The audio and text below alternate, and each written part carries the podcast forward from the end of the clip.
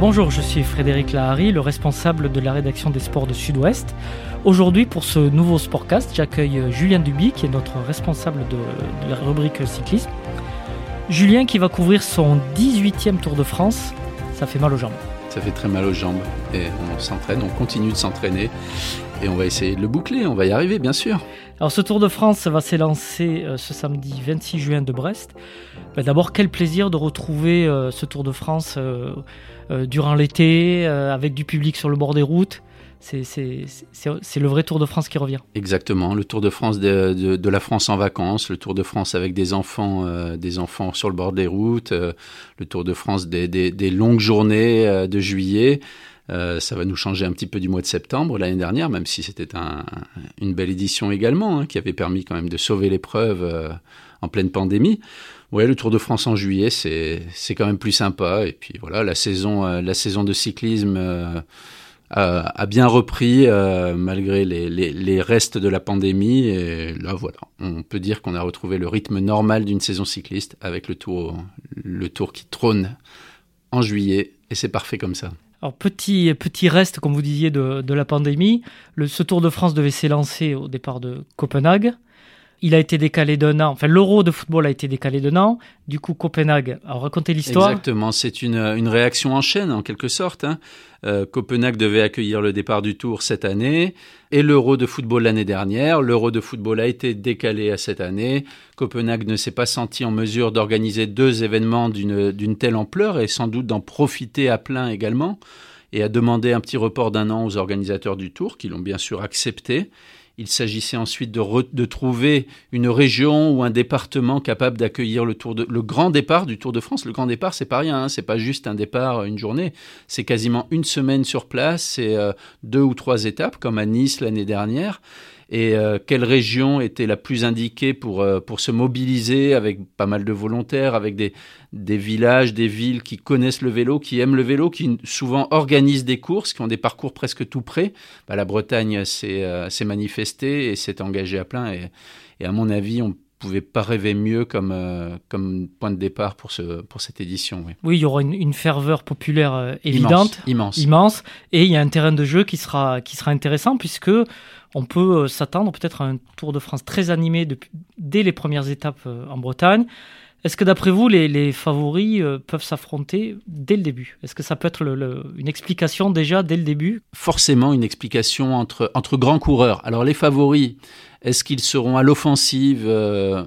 Peut-être. Certains peut-être profiteront d'un terrain de jeu assez, comment dire, accidenté, puisque les deux premières étapes qui nous emmèneront à Landerneau et qui s'achèveront, qui s'achèvera avec les, la côte de la Fosse au Loup, euh, puis celle du lendemain de Perros-Guirec à Mur de Bretagne, sont deux étapes pour puncher. Alors qui dit puncher, vous allez penser à tout de suite à Mathieu, Mathieu Van Der Poel, qui est peut-être le meilleur du monde dans cet exercice, à Wout van Aert, et bien sûr à Julien Alaphilippe, trois, trois sprinteurs de boss en quelque sorte. hein. Quand on dit puncher, ce sont des, des coureurs qui vont, qui vont vite au sprint, mais qui sont capables d'aller vite dans, dans des côtes, dans des côtes euh, raides, euh, courtes, et donc c'est ce- le profil de, de coureur qu'on va retrouver. Mais qui dit Julien Alaphilippe à la bagarre euh, dit forcément méfiance de la part des autres favoris parce que quand Julien Alaphilippe va se dresser sur les pédales pour aller euh, rivaliser avec Van Der Poel, avec Van Aert, euh, il va peut-être prendre du temps. Donc, donc les autres devront réagir, ne pourront pas se permettre de le laisser aller chercher une victoire d'étape avec 10 secondes de bonification à la clé, avec peut-être 15 secondes d'avance sur la ligne, 20 secondes, 30 secondes, on ne sait pas. Donc, euh, les favoris seront sur le qui-vive. Et puis, attention, on connaît un, un- un coureur comme Primoz Roglic. Il est tout à fait capable de se défendre. Il, avait, il a remporté une étape cette année sur Paris-Nice à Biot, euh, où il est allé damer le pion au, sprinter. C'était, une arrivée en côte. Donc, évidemment, les favoris seront sur le qui-vive. Ils vont forcément devoir se mobiliser, forcément devoir se découvrir, ne serait-ce que pour ne pas perdre de temps et ne pas être pris dans des chutes. Parce que deux jours comme ça, deux arrivées comme ça, aussi nerveuses, aussi, euh, aussi spectaculaires, euh, ça signifie aussi beaucoup de tension, beaucoup de placement. Et, donc, et donc des risques de chute, bien sûr. Les coureurs en début de tour sont, sont pleins de jus, si on peut dire. Ils sont, ils ont, ils ont, tout le monde a envie de gagner une étape, forcément. Donc il y a de la, nervosité. Euh, voilà, ça peut être piégeux. C'est la particularité du Tour de France. La partie, le, le, Tour de France, c'est 180 coureurs qui sont les meilleurs de, de, leur équipe et qui sont au meilleur de leur forme. C'est ce qui différencie le Tour de France de certaines autres euh, courses qui parfois servent à certains coureurs pour se préparer, etc., etc. Là, tous les huit coureurs de chaque équipe sont à leur meilleur niveau. Et c'est, on est au premier jour. Bon, on le répète chaque année, mais c'est pour cela qu'il y a souvent de la nervosité, parce que quand les coureurs sont forts, sont frais, ils veulent tous être devant, ils peuvent tous être devant, et donc ils jouent des épaules, ils jouent des coudes, ils freinent tard, et, ça peut tomber. Donc les favoris, ben, ils n'ont pas d'autre choix, il faut qu'ils se mettent devant sur des étapes comme ça, parce qu'ils peuvent perdre le tour dès les deux, deux trois premiers jours en Bretagne, effectivement. Oui. Alors vous avez cité deux noms euh, intéressants. D'abord, on va parler de, Mathieu Van Der Poel, petit-fils de... De Raymond Poulidor, ouais, c'est l'attraction. Donc il pourrait être peut-être en, jaune, et ça serait symbolique, une symbolique très forte d'avoir, entre guillemets, un Poulidor en jaune, alors que Raymond Poulidor ne l'a jamais été. Bah, c'est un peu le, fantasme sans doute des organisateurs, le rêve peut-être des organisateurs. On ne sait pas s'ils ont tracé ces deux premières arrivées spécialement pour lui, mais... Euh, mais on pourrait les soupçonner, effectivement. On connaît Christian Prudhomme, on connaît son goût pour, euh, pour l'histoire du tour, pour les symboles, pour, euh, pour, euh, pour ce genre d'anecdotes, oui. Donc, effectivement, s'il avait voulu tracer une arrivée qui profite à, Mathieu Van Der Poel, je pense qu'il ne se serait pas pris autrement. Mathieu Van Der Poel, il va avoir une pancarte immense dans le dos le premier jour. c'est ses débuts sur le Tour de France. Attention quand même, hein, il, arrive, il est, il est inexpérimenté sur cette course mais on connaît le phénomène. Oui, ça, ça lui fait pas peur. Ça va pas lui faire peur d'avoir ah bah, une De toute façon, il a peur de rien. C'est pas compliqué. Mathieu Van Der Poel n'a peur de rien ni de personne. Par contre, ça, il est très fougueux, donc évidemment, euh, il peut commettre des erreurs tactiques parfois. Mais enfin, il est tellement fort que ses erreurs sont, sont gommées par sa, par sa force.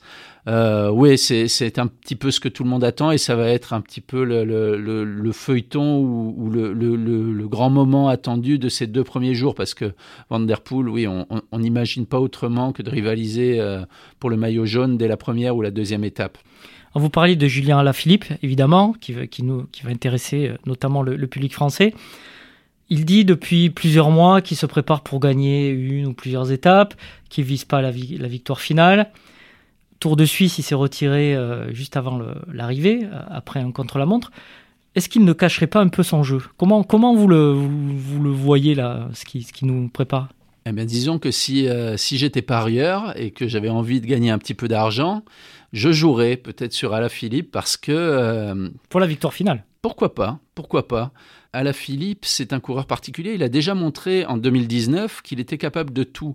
Il a commencé dans un registre un petit peu puncher. Voilà, il y avait des étapes comme ça avec des bosses au début. Euh, l'air de rien, il est allé chercher le maillot jaune. Il est allé chercher quelques secondes.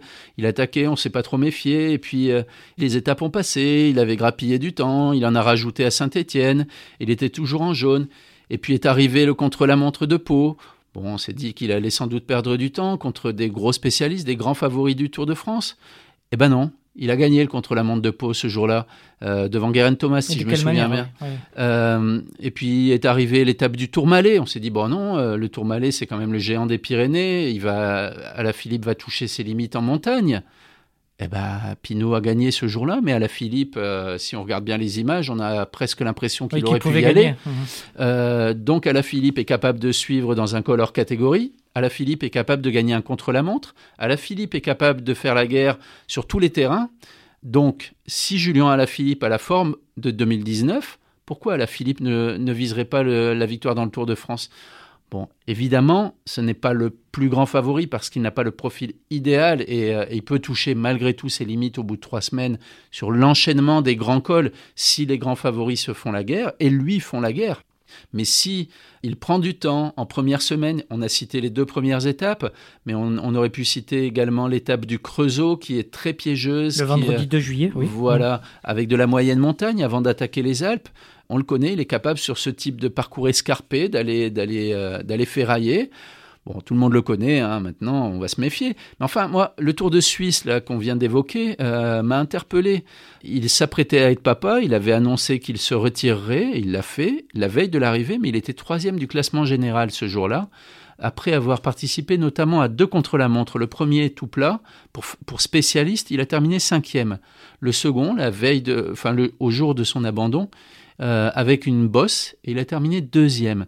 Donc ça, ça signifie qu'à la Philippe, non seulement il était très fort, mais le fait qu'il ait quand même voulu participer à ce contre-la-montre alors que sa compagne Marion Rousse s'apprêtait à, donner naissance à leur premier fils, ça signifie quand même qu'il avait envie de se tester, se tester contre la montre et dans un contre-la-montre en bosse. C'est-à-dire que ce garçon, il cherchait pas simplement à se tester pour savoir s'il était capable de gagner une étape pour puncher, c'est-à-dire qu'il voulait quand même euh, se tester dans un exercice qui sert à gagner, à conserver ou à aller conquérir un maillot jaune. Donc moi, je le surveillerai bien dès la première semaine, et notamment le mercredi, avec le, premier contre-la-montre changer l'aval, euh, il pourrait, euh, pourquoi pas, en tout cas, s'il nous a, comme vous dites, euh, caché un petit peu son jeu, il pourrait se dévoiler dès ce mercredi-là, et pourquoi pas prendre le maillot jaune, oui. Est-ce que le, profil de ce Tour de France l'avantage ou pas? Il avantage qui ce, profil de Tour de France? Disons que c'est un... Surtout, on, constate qu'il y a le retour des contre-la-montre. Il y a deux contre-la-montre qui permettent aux, vrais rouleurs, aux, de, de, gagner du temps sur les grimpeurs. Euh, d'ailleurs, c'est peut-être pas un hasard si cette année, euh, des garçons comme Egan Bernal, comme Romain Bardet, comme Thibaut Pinot, qui a eu par ailleurs d'autres, soucis, mais ont décidé, euh, il y a quelques mois, de faire l'impasse sur ce Tour de France, parce que le parcours ne leur convenait pas, pas forcément. Donc les gars qui vont vite en contre-la-montre peuvent s'en sortir. Après, tous les grands favoris de Tour de France, en général, savent rouler vite contre la montre, mais mais c'est sûr que Primoz Roglic, euh, qui va vite contre la montre, euh, Tadej Pogacar ou euh, Richie Porte et Geraint Thomas, par exemple, qui sont des, des, grosses, machines, des, grosses machines qui savent tout faire et qui vont vite contre la montre quand ils sont en forme. Voilà, ils, sont, ils seront à l'aise sur ce terrain, bien sûr. On va rester un petit peu sur les Français. Bon, on a parlé de, de Julien Alaphilippe. Il y a aussi David Godu, qui sera le leader de Groupama, en l'absence notamment de, de Thibaut Pinot. Euh, il y aura Guillaume Martin qui est en progression constante, qui petit à petit gravit les échelons. Quel rôle vous leur voyez jouer pour ce Tour de France? Alors, commençons par Guillaume Martin. Guillaume Martin, il sort d'un Dauphiné un peu décevant pour lui. Euh, c'est un, un coureur qui, euh, qui progresse effectivement régulièrement chaque année. Il, s'approche du top 10 du Tour de France et euh, on pourrait espérer, et sans doute espère-t-il cela très fort, approcher du top 5, pourquoi pas, une année. pour l'instant, ça, ça se passe pas forcément très bien pour lui, mais, mais depuis le Dauphiné, il a eu temps de digérer euh, la déception et peut-être d'ajuster un petit peu sa préparation. Donc pourquoi pas? Bon, c'est un coureur, euh, c'est un coureur intéressant. Euh, quant à David Godu, bah David Godu, lui, c'est un, c'est un crack. En tout cas, c'est un depuis son plus jeune âge, il est, il est connu dans le dans le peloton pour avoir un très gros potentiel, un très fort potentiel. Il arrive avec des responsabilités pour la première fois euh, sur le tour, puisque jusqu'ici, il a toujours été le lieutenant de Thibaut Pinot. Il avait fait beaucoup de travail, notamment en 2019, bah, auprès de Thibaut Pinot. Hein. Oui, on parlait notamment de l'étape du Tour Malais, remportée par Thibaut Pinot. Bah, c'est clairement David Godu qui l'avait mis sur orbite. Hein, qui est... David Godu, dans un grand jour, est est sans doute un des, un tout meilleurs grimpeurs du monde. Il est capable de, rivaliser avec euh, n'importe quel euh, candidat à la victoire dans le Tour de France. Après, il peut avoir une limite, notamment dans les contre-la-montre. Euh, c'est possible, effectivement. Donc de là, le voir viser la victoire dans le Tour de France, ce sera sans doute compliqué. Mais on l'a vu notamment sur le Tour du Pays Basque cette année, dans l'étape Rennes, très montagneuse qu'il a remporté. Il a remporté l'étape. Et il avait, euh, il avait ce jour-là permis à Primoz Roglic, qui avait fini dans sa roue et, bien content de pouvoir le suivre, de remporter le classement général. Euh, ce jour-là, on a vu, on a vu quand même un, grand coureur, quoi.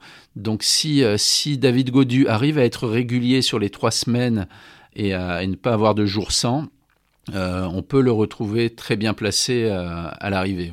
On va revenir un petit peu sur, sur, le parcours. On a parlé de la Bretagne, on a parlé de l'étape entre Vierzon et le Creusot ensuite, on passe dans les Alpes, un petit peu allégé. Ce sera peut-être pas le temps fort. Euh, on ne sait jamais, mais ce sera peut-être pas le temps fort du tour. Disons que Christian Prudhomme dessine toujours des, des, parcours, euh, alors sans temps mort, d'une part.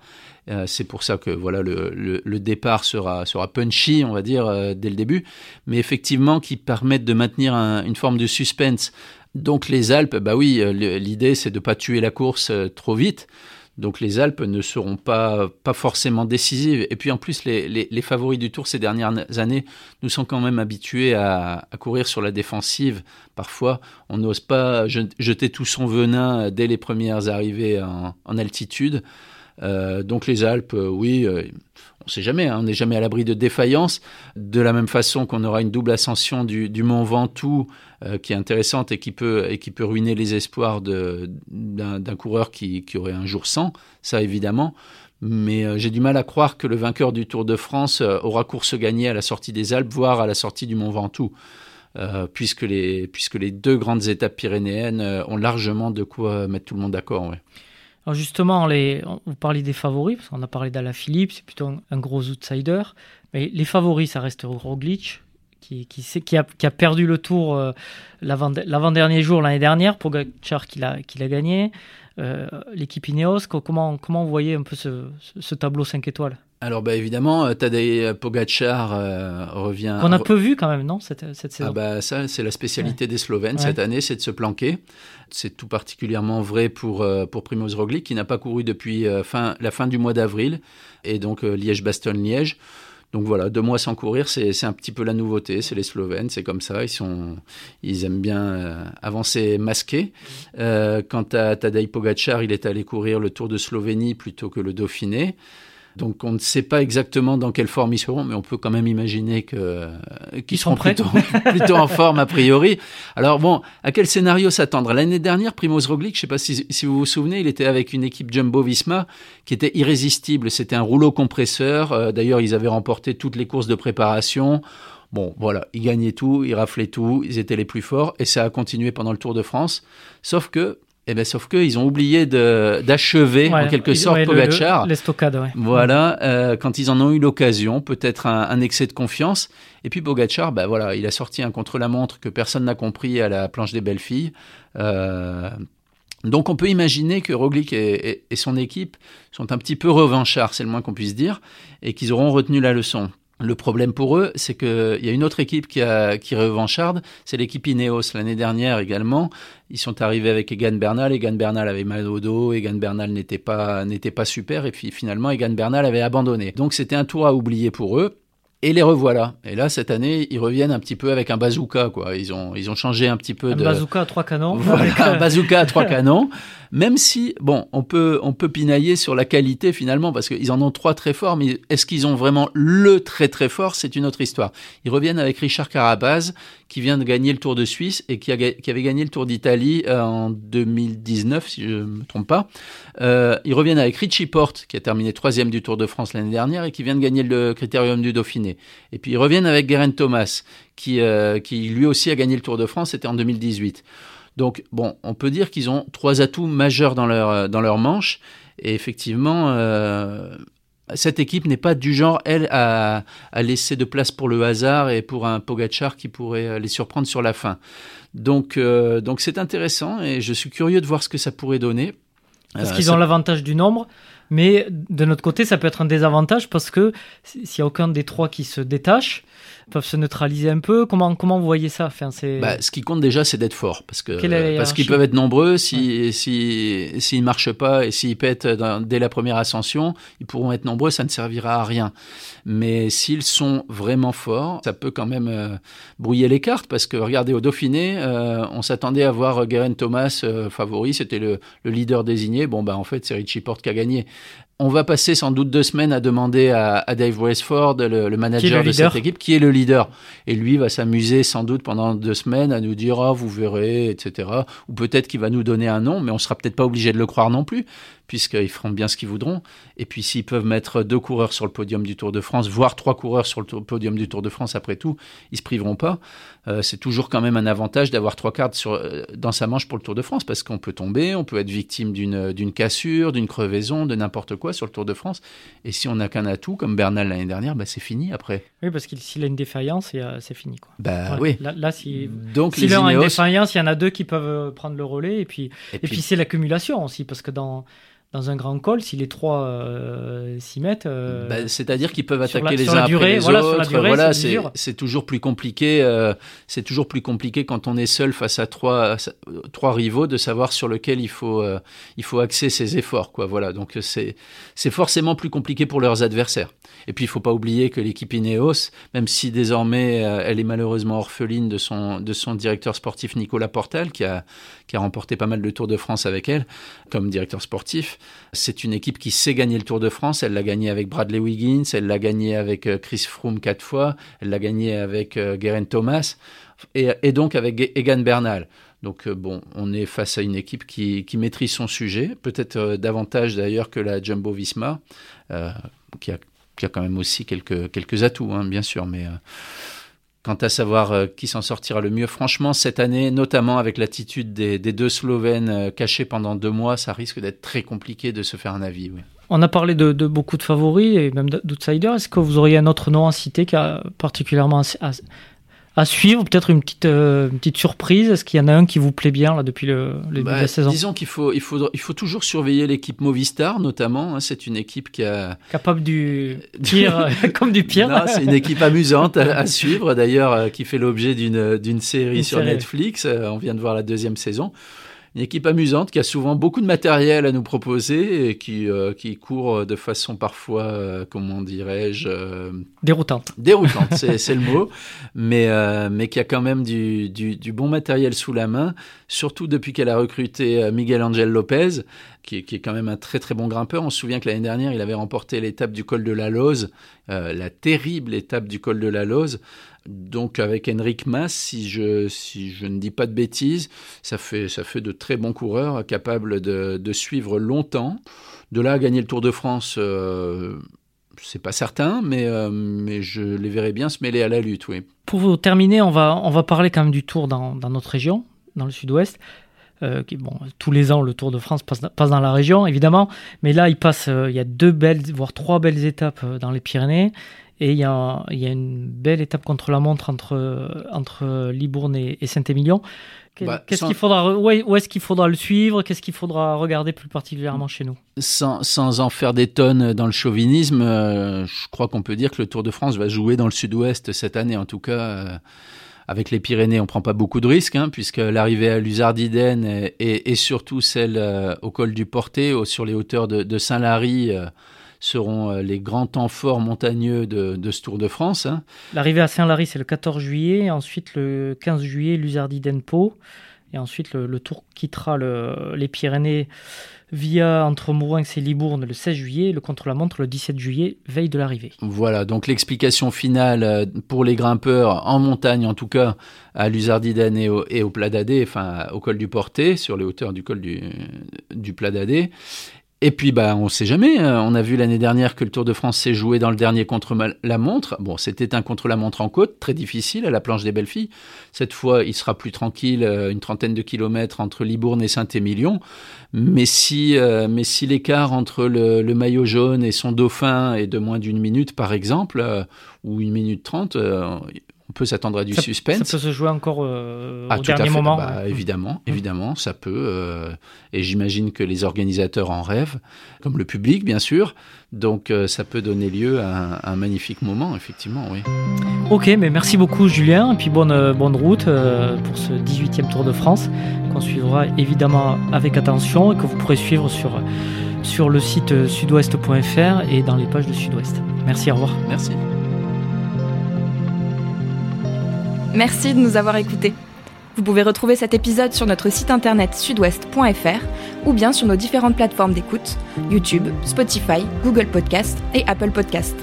Et si vous aimez le Sportcast, n'hésitez pas à nous le faire savoir en nous laissant des étoiles sur votre application de podcast favorite et à vous abonner pour ne pas manquer nos prochains épisodes. À très vite!